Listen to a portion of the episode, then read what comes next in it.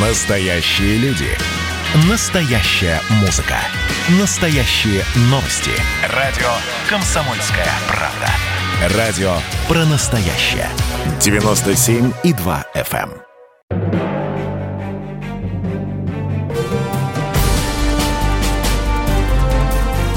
Однажды в Советском Союзе. Невероятная история Михаила Горбачева. Аудиоверсия книги Николая Андреева. Читает Владимир Левашов. Новая тема в переговорах – германский вопрос. Буш вручил Михаилу Сергеевичу список гарантий, которые сделали бы членство Объединенной Германии в НАТО приемлемым для СССР. Михаил Сергеевич отреагировал просто. Германскому народу решать, быть или не быть в НАТО. Буша устраивала такая позиция. Он сразу же спросил, «Вы готовы это повторить публично?» Михаил Сергеевич кивнул. Члены советской делегации, когда услышали слова Михаила Сергеевича о Германии, были потрясены, особенно Валентин Фален, главный эксперт по немецкому направлению. Михаил Сергеевич сказал, что Советский Союз не против того, чтобы американские военные оставались в Европе. Это и в ваших интересах, и в наших. Фален снова был потрясен. Буш поднял вопрос об открытом небе, взаимные инспекционные полеты самолетов над военными базами США и СССР – это дало бы возможность снять взаимные подозрения о том, что противник готовится к войне. Михаил Сергеевич согласился, это близко к нашей позиции, и повернулся к маршалу Ахрамееву. «Верно, Сергей Федорович?» Но маршал не поддержал своего президента. «Нет, мы не можем открыть все районы Советского Союза, разве только в том случае, если нам будет предоставлено право летать над американскими базами на Филиппинах и в других районах земного шара. Резонно. Но американцев поразило неподчинение маршала приказу верховного главнокомандующего. Они расценили это как признак того, что Михаил Сергеевич теряет контроль над военными. После переговоров с Бушем по пути в посольство Михаил Сергеевич велел остановить лимузин и вышел на углу 15-й улицы и Пенсильвания-авеню. Ему хотелось воссоздать магию декабря 1987 года, менее сложного и более благополучного периода в его жизни. Михаил Сергеевич упивался своей популярностью, когда толпа начала приветствовать его и аплодировать – он воскликнул «Я чувствую себя здесь, как дома». Странная двусмысленная фраза. На родине его собственный народ давно уже не встречал его появления с энтузиазмом. Михаил Сергеевич принял пять почетных наград от общественных организаций. Премия мира Альберта Эйнштейна, борцу за свободу имени Франклина Делано Рузвельта – премия ненасильственного мира имени Мартина Лютера Кинга-младшего, Международная премия мира имени Мартина Лютера Кинга-старшего. Михаил Сергеевич явно польщен. Широко улыбаясь, он встречал представителей организаций, они вручали ему памятную медаль, после чего перед телекамерами превозносили Михаила Сергеевича до небес. И было за что. Пока Михаил Сергеевич купался в лучах славы, в администрации Буша шли дискуссии, подписывать или нет торговые соглашения. Экономические советники уговаривали президента пойти на нормализацию торговых отношений с Москвой. Это послужит стимулом для реформ в Советском Союзе, благоприятно скажется на торговле между Востоком и Западом. Политические помощники – придерживались противоположной позиции не подписывать. Если подписать, то это будет означать предательство свободолюбимых прибалтов. Последнее слово осталось за Бейкером. Он рекомендовал подписать торговый договор при условии, что Михаил Сергеевич подтвердит обещание предоставить максимум свободы прибалтийским республикам. Буш принял эту установку. В шесть часов вечера Американская и советская делегации, конгрессмены, сенаторы собрались в восточном зале Белого дома. Заключительный штрих визита – подписание документов. Михаил Сергеевич пишет в воспоминаниях Буш после дня общения и продолжительных переговоров по региональным проблемам с легкой улыбкой, но как бы мимоходом сообщил, что все же принял решение подписать торговое соглашение – за этим мимоходом многое стоит. Перед началом церемонии Михаил Сергеевич спросил Буша, мы будем подписывать торговое соглашение? Буш ответил «да». Михаил Сергеевич широко улыбнулся и сказал «с моей души упал камень». Но Буш предупредил, он не пошлет договор на утверждение в Конгресс и не поставит вопроса о предоставлении СССР – режима наибольшего благоприятствования в торговле, пока не будет решена проблема Литвы и СССР не примет закон об эмиграции. Далась им эта эмиграция. Буш добавил, упомянет в своем заявлении о связи между двумя проблемами. Михаил Сергеевич попросил Буша не связывать подписание торгового договора с проблемой Литвы, он будет смотреться слабаком в глазах своих граждан. Они примутся обвинять его, что он действует по указке Америки. Буш с неохотой согласился выполнить его просьбу. Строп Телбот вспоминает о том моменте. Это был классический пример того, как Буш предпочитал вести дела с Горбачевым, и хорошая иллюстрация эффективности такого метода – Буш давал советам то, в чем они отчаянно нуждались, и услугу эту ставил в зависимость от серьезной уступки с их стороны. Но решал он этот вопрос без шумихи, чуть ли не мимоходом, не тыкая Горбачева носом в необходимость уступок. В результате Буш сумел увязать американо-советскую торговлю с политикой Кремля в отношении собственных граждан – что прежние советские лидеры считали абсолютно неприемлемым вмешательством в их внутренние дела. Два президента входят в Восточный зал. Большая часть присутствующих, как с советской, так и с американской стороны, была уверена, Буш не подпишет торговый договор. Президент США выступил с лапидарной речью, начал красиво, Господин президент, я узнал, что ваше родное село на Северном Кавказе называется Привольное, что значит просторное или свободное. Спасибо, что вы упомянули мое родное село, улыбнулся Михаил Сергеевич. Буш продолжил. Это наводит меня на мысль о вольном духе свободы, которым повеяло в Европе и на всем земном шаре.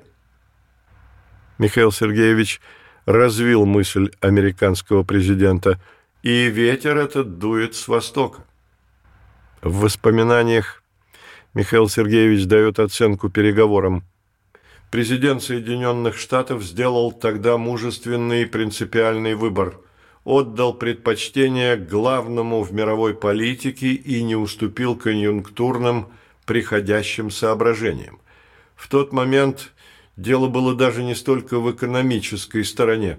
Учитывая реальный уровень наших торговых обменов с США, мы не могли практически быстро воспользоваться преимуществами, которые давало соглашение. Главное заключалось в политическом значении этого акта на остром переломном этапе в Советском Союзе.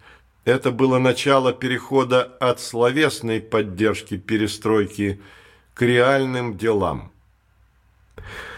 Тут Михаила Сергеевича подвела память. К реальным делам соглашение не привело. Горбачевых повезли в Стэнфордский университет. Их встретил бывший госсекретарь Джордж Шульц, ныне профессор. Студенты кричали «Горби! Горби!». Михаил Сергеевич произнес речь, в которой звучала знакомая нота.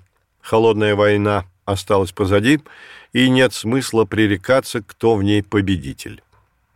И в тот же день подтвердил этот вывод неординарным поступком. На территории советского консульства в Сан-Франциско встретился с президентом Южной Кореи Роде У. Советский Союз со времен Корейской войны отказывался иметь дело с Южной Кореей. Соглашаясь встретиться с РОДУ, Михаил Сергеевич снял клеймо проклятия со страны, показал миру, советская внешняя политика больше не руководствуется идеологическими императивами холодной войны.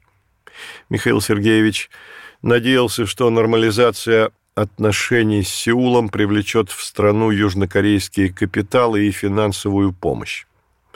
Встречу Михаила Сергеевича и Родеу устроил Анатолий Добрынин, советник Михаила Сергеевича по международным делам. Добрынин напрямую докладывал Михаилу Сергеевичу, не ставя в известность Министерство иностранных дел.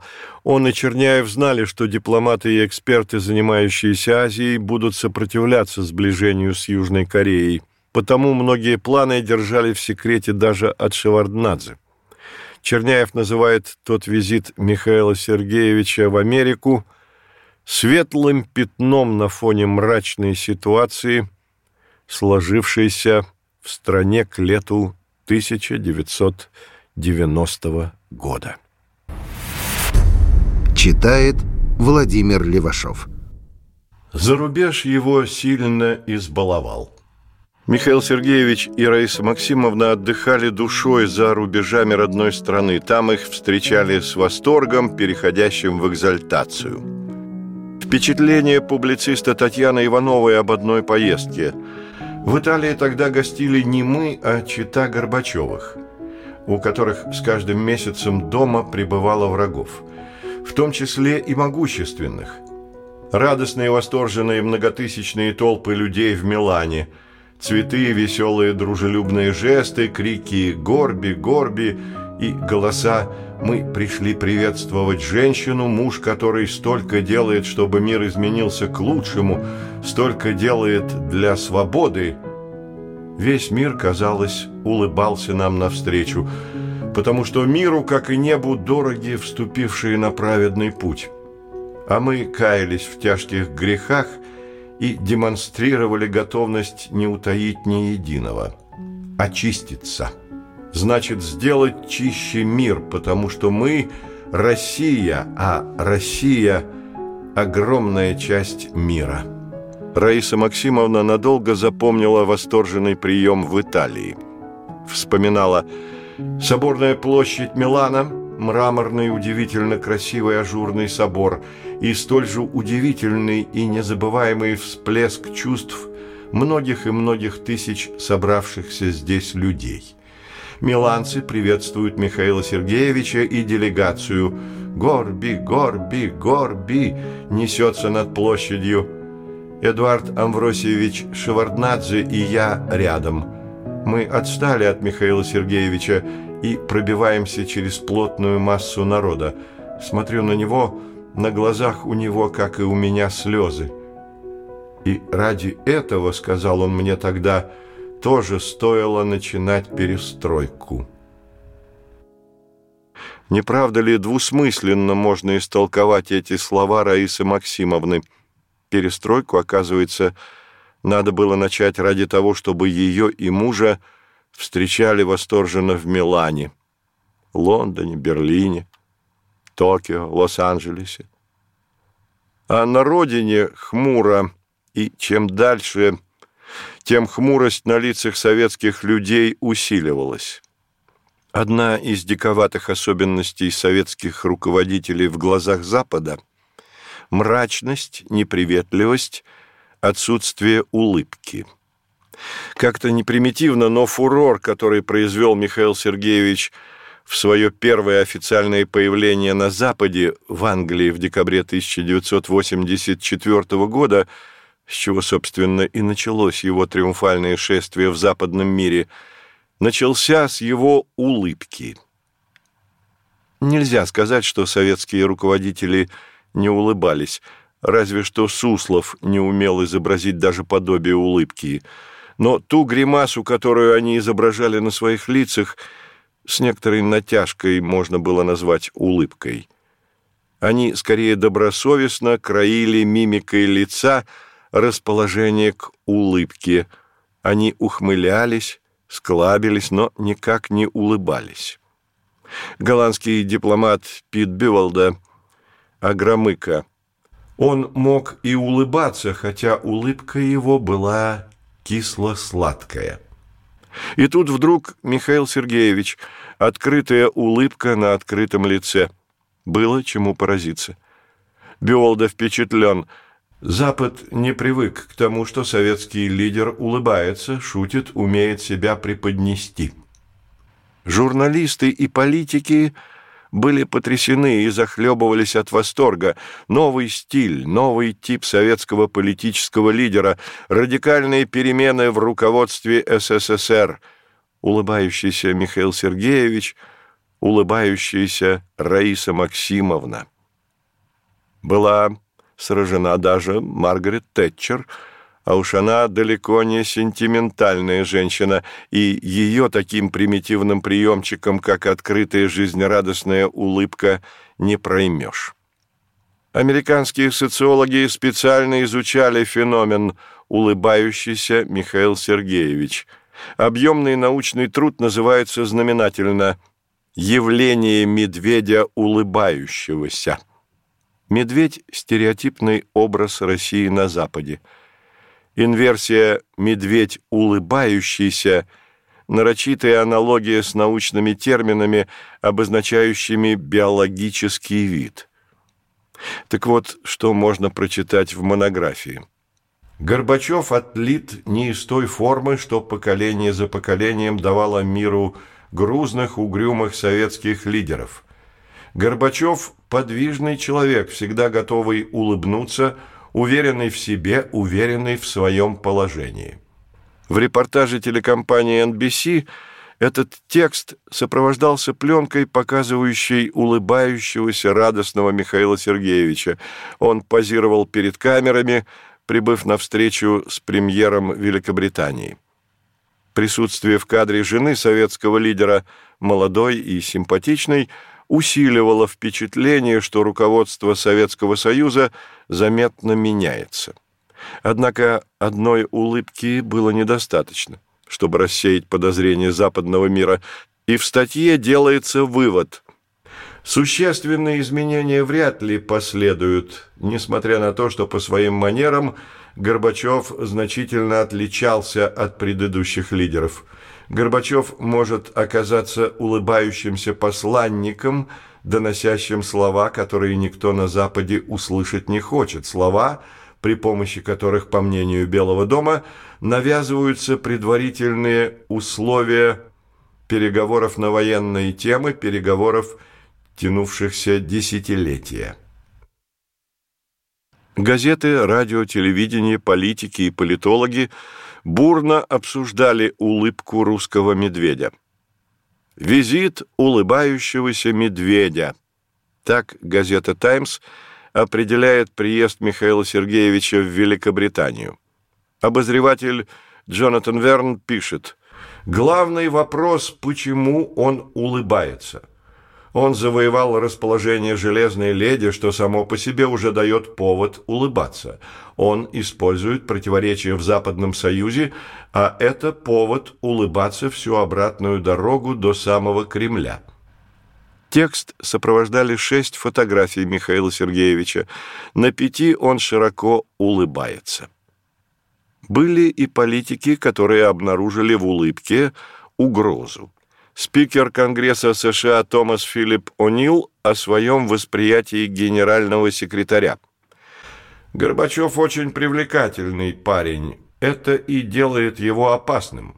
Руководство СССР избрало новый утонченный стиль поведения, но советский «медведь» по-прежнему столь же агрессивен и непредсказуем.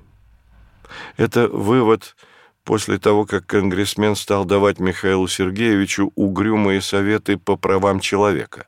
На что тот ответил, «Мы не будем пытаться изменить вашу систему, а вы не должны пытаться изменить нашу».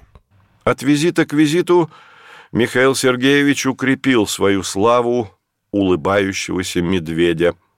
Действительно, только ради этого надо было делать перестройку. Или нет? Зиновьев написал в 1987 году резкие строки об улыбке Михаила Сергеевича. Покорившие наивных западных энтузиастов, улыбка, вкрадчивый голос и несколько фраз на ломаном английском Михаила Горбачева скрывали на самом деле злобную гримасу, грубый окрик и мутный поток партийной демагогии сотен тысяч коростолюбивых и тщеславных начальников, готовых разорвать в клочья всякие попытки оппозиции в Советском Союзе.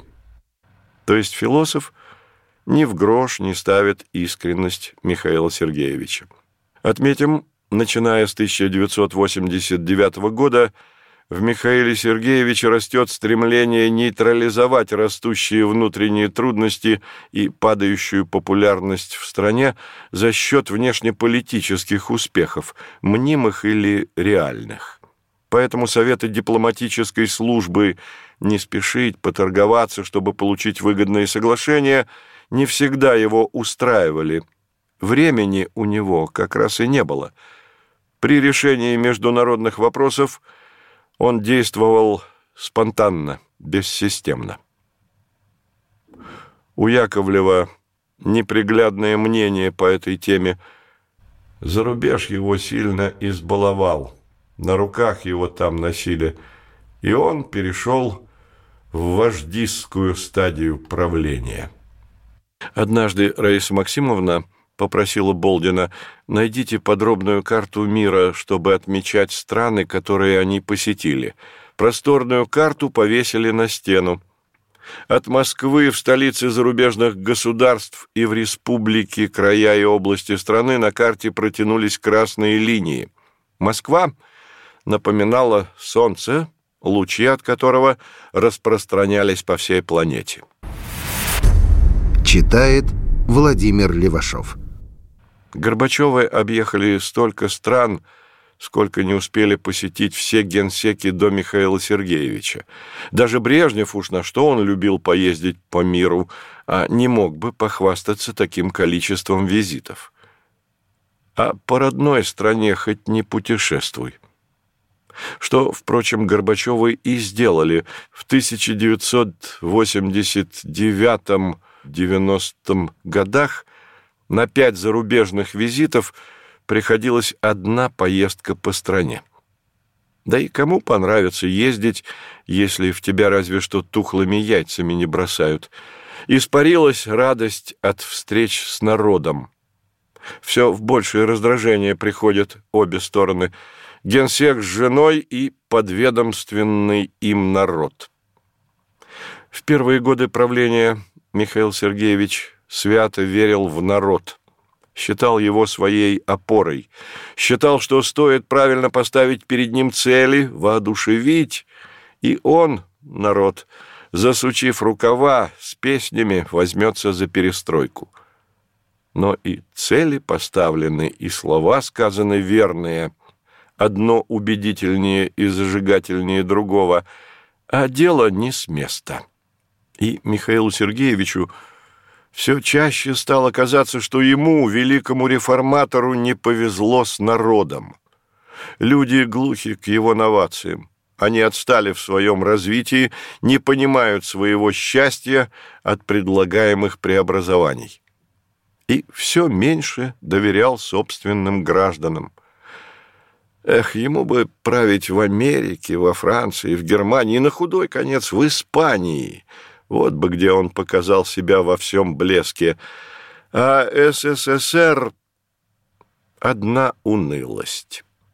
Стал падать рейтинг Михаила Сергеевича.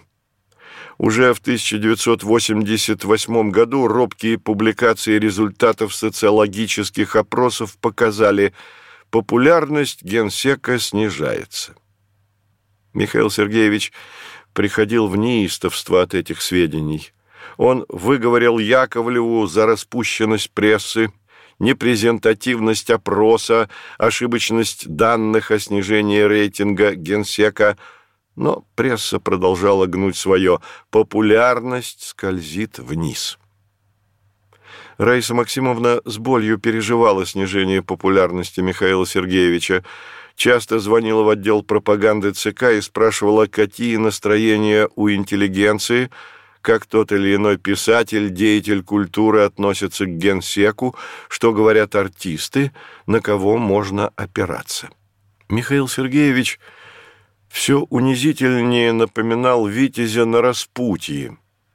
То ли ему еще раз попытаться объяснить населению своей страны великие цели – то ли окончательно иметь дела только с Западом, где его понимают, привечают, доброжелательно с ним общаются, кличут ласковым именем Горби.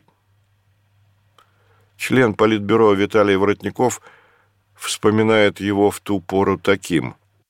Прежняя доброжелательно-приветливая манера поведения трансформируется в менторскую, назидательно-нравоучительную – в стремлении поучать, читать нотации.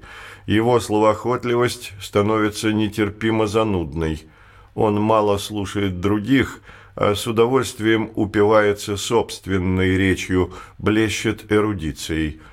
В его выступлениях все больше иностранных, заумных, трудно переводимых на русский язык терминов и определений. Они озадачивают аудиторию. Раиса Максимовна благожелательно относилась к упоенности Михаила Сергеевича собственными речами. Она старалась вживую слушать его выступления, особенно за рубежом. Писатель Георгий Пряхин свидетельствует. Горбачев выступал с лекцией в Стэнфорде – Раиса Максимовна, как самая прилежная студентка, расположилась на первом ряду, прямо напротив него, что она и делала на каждом публичном выступлении Михаила Сергеевича. Всякий раз во время этих выступлений, уже входивших у Михаила Сергеевича в привычку, она напрягалась, не сводила с него глаз, словно перед нею балансировал на высоте канатоходец, сидела, не шелохнувшись и не проронив ни слова – если слышала шум, возню за спиной, недовольно оборачивалась и хмурила брови. Они выступали всякий раз вдвоем, только она молча, проживая каждый его жест и каждое слово. И то, что для него уже входило в привычку, для нее оставалось вновь. Канатоходец привыкает, страхующий же его униформист никогда. А вот соображение Раисы Максимовны о ценности многословия мужа. Много говорит, это его достоинство, его интеллигентность. Он старался, чтобы люди поняли его, объяснял все. Он в новую эпоху общества без крови вывел. А скажи тогда одной фразой «я за свободу, частную собственность и плюрализм», что бы тогда было? Его бы смели – и ждали бы мы перемен еще неизвестно сколько. Его многословие от желания быть понятым. Желание быть понятым вполне логично. Однако не всегда половодье слов этому помогает. Олег Гордеевский, работавший на две разведки, советскую и английскую, был свидетелем визита Горбачева и его супруги в 1984 году в Великобританию. Это тот самый визит, когда Тэтчер сделала вывод о Горбачеве «наш человек». Гордеевскому избранник Тэтчер не глянулся. Он в нем окончательно разочаровался, когда услышал, как тот говорит. Его говорок и лексика были типичными для жителей Юга России. А тамошний говор москвич Гордеевский терпеть не мог – Действительно, на ревнителей чисто русского языка, жителей Москвы и Санкт-Петербурга, южнорусский говор производил тягостное впечатление. Особенно их коробило произношение буквы «Г», которая в устах носителей этого диалекта звучит почти как «Х». На этом Марго разговаривал Брежнев, им же пользовался и Михаил Сергеевич. Ну, и совсем убило Гордеевского искусство Михаила Сергеевича с помощью неправильного ударения так уродовать слова, что уши вянули от такого оскорбления великого и могучего. По мнению интеллигентного шпиона, выступал Михаил Сергеевич сумбурно, перескакивая с темы на тему, начнет мысль, бросает, увлекается другой, потом возвращается к первой – Понять, что он хочет выразить, доказать, в чем убедить, было решительно невозможно. Любопытные по поводу ситуации «Витязь на распутье» наблюдения Александра Николаевича Яковлева. Если во внутренних делах ощущалась неуверенность и определенная зашоренность, то в международной деятельности Горбачев был убедителен, раскован и смел.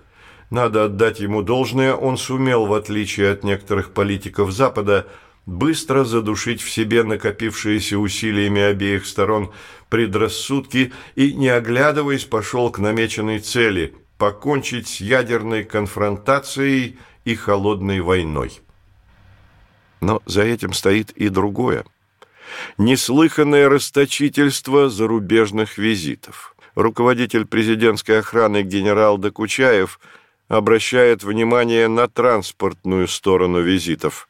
Даже в соцстраны, где имелись наши отечественные машины ЗИЛ-115, Горбачев приказывал направлять автомашины из гаража особого назначения.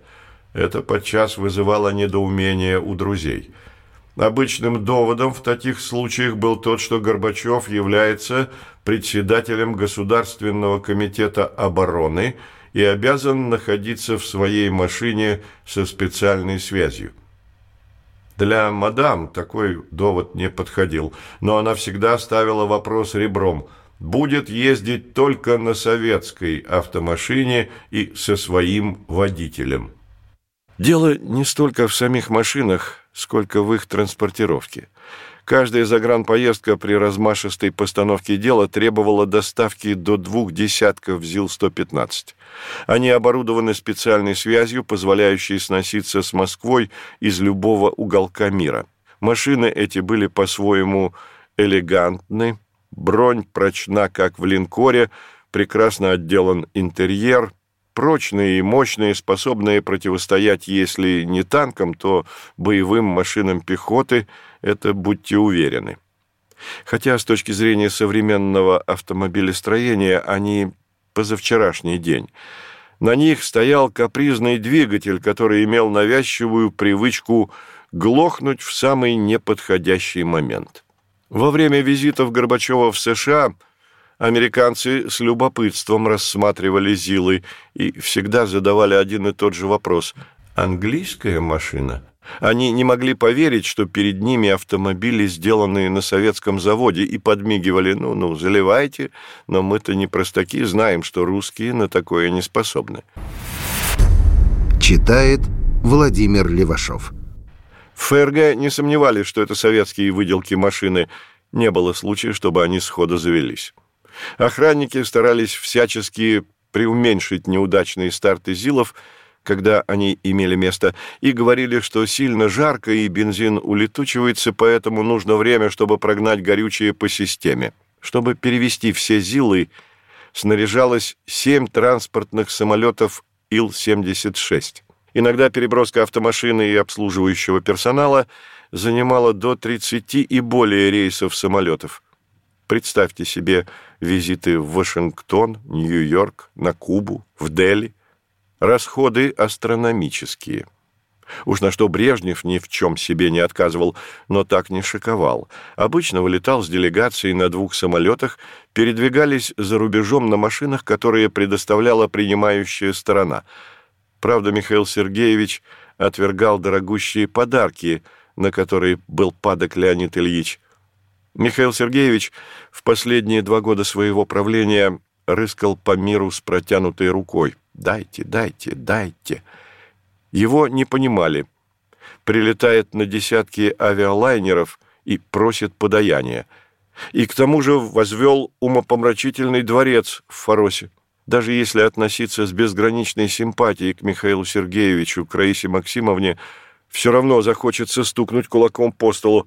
Да что же это они себе позволяют? А вот позволяли. И общественное мнение внутри страны было им не указ. Брал Михаил Сергеевич с собой за рубеж развлекательную команду артистов, писателей, музыкантов, художников, чтобы выставить себя культурным и развитым руководителем великой державы. И число членов делегации от визита к визиту росло. В заключительный период правления Горбачева их число достигало полутысячи человек, для которых также требовались самолеты, гостиницы, транспорт для передвижения, суточные в валюте. И не такое уж заманчивое приключение – поездка в обозе генсека. У него-то своя программа, а они болтаются без дела. Впрочем, не совсем без дела – во время визита в Италию мировая знаменитость Плесецкая танцует в кинотеатре на окраине Палермо. Ее партнеры сами метут пол. Белла Ахмадулина читает стихи школьникам в Ачереале. Несли русскую культуру в массы. Евгений Чазов припоминает, «Когда я попал в Пекин вместе с Горбачевым, меня поразило даже не количество охраны, а число сопровождающих лиц – Кого здесь только не было. Писатели и артисты, ученые и общественные деятели, не говоря уж о дипломатах и советниках всех рангов. Писатели, артисты, ученые вынуждены играть роль марионеток, создавая соответствующий фон для главного действующего лица. Во время пекинской встречи как-то ко мне в резиденцию, где остановилась советская делегация, зашли Кирилл Лавров и Леонид Филатов. Их, как и меня, мягко говоря, тяготила та обстановка, которая царила во время визита. Перед отъездом из Пекина Горбачева собрали делегацию в своем особняке на прощальный ужин.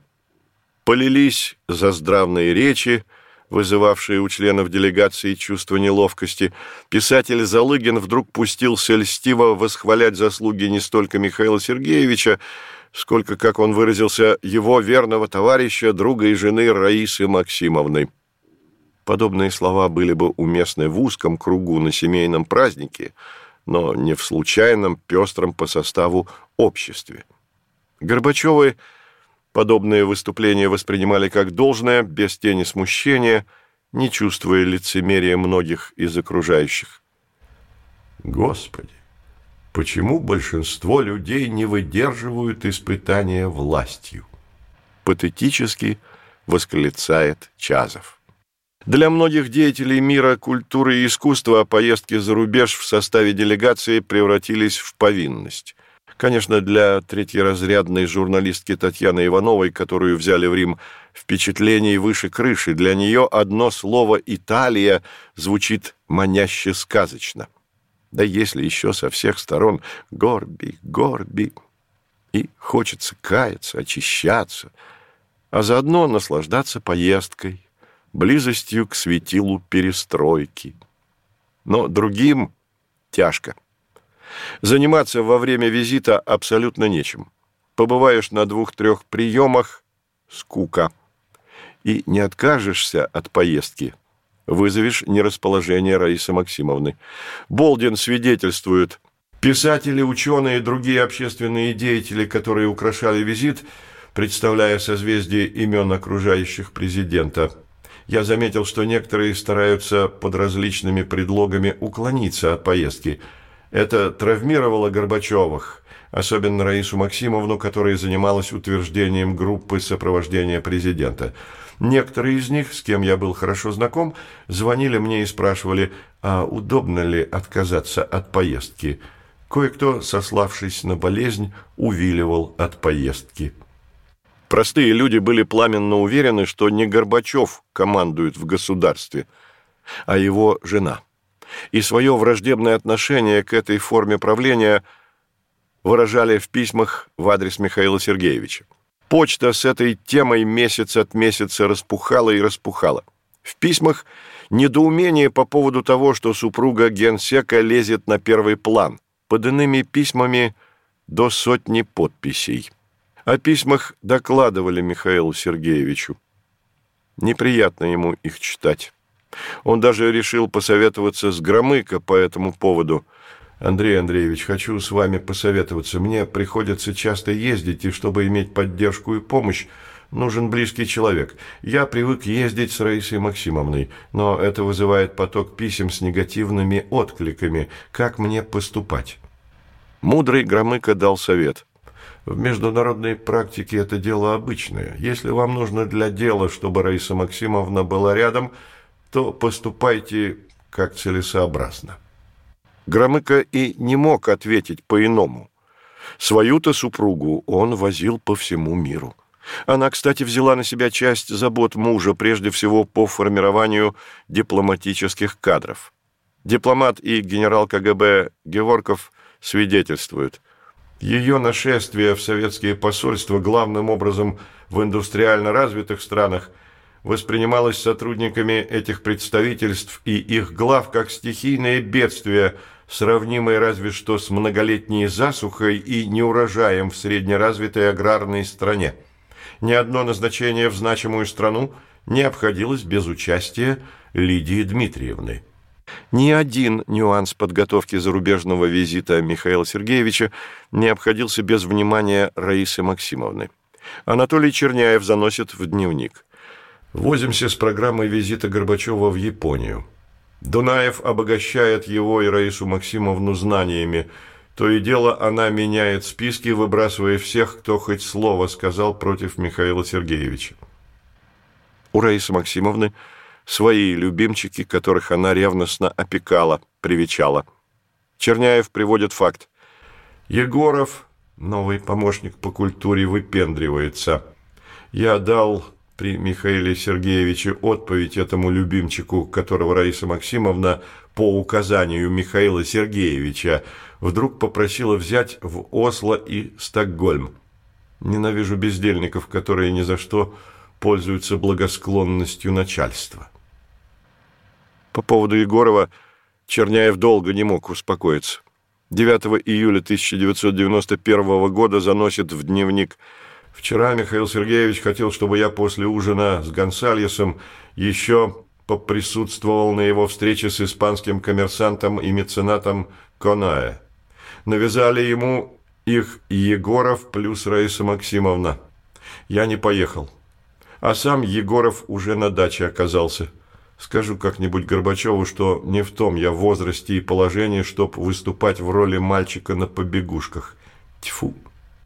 Михаил Сергеевич готовился к зарубежному визиту основательно. Изучал, анализировал, что еще можно сделать, чтобы выглядеть в глазах Запада великим реформатором и преобразователем мира. А у Раисы Максимовны своя подготовка. Она зубрила литературу о стране посещения, смотрела кинофильмы этого государства, читала книги классиков, изучала культуру, искусство, всматривалась в страницы альбомов о музеях, художественных галереях. Эксперты, специалисты снабжали Раису Максимовну грудой материалов по искусству, литературе, обычаям, национальным особенностям страны визита. Она требовала детальное описание всех объектов, включенных в женскую программу.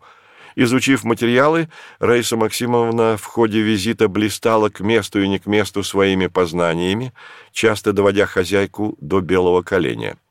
Торжествуя от глубины и обширности своих знаний, гостья рассказывала ошарашенным хозяевам об их стране, об их исторических реликвиях, всяческих достопримечательностях. Они и слова вставить не в состоянии. Иногда случалось, хозяева, потупившись то ли от недоумения, то ли от необразованности, застенчиво задавали ей вопросы, на которые Раиса Максимовна давала подробные и хорошо аргументированные ответы.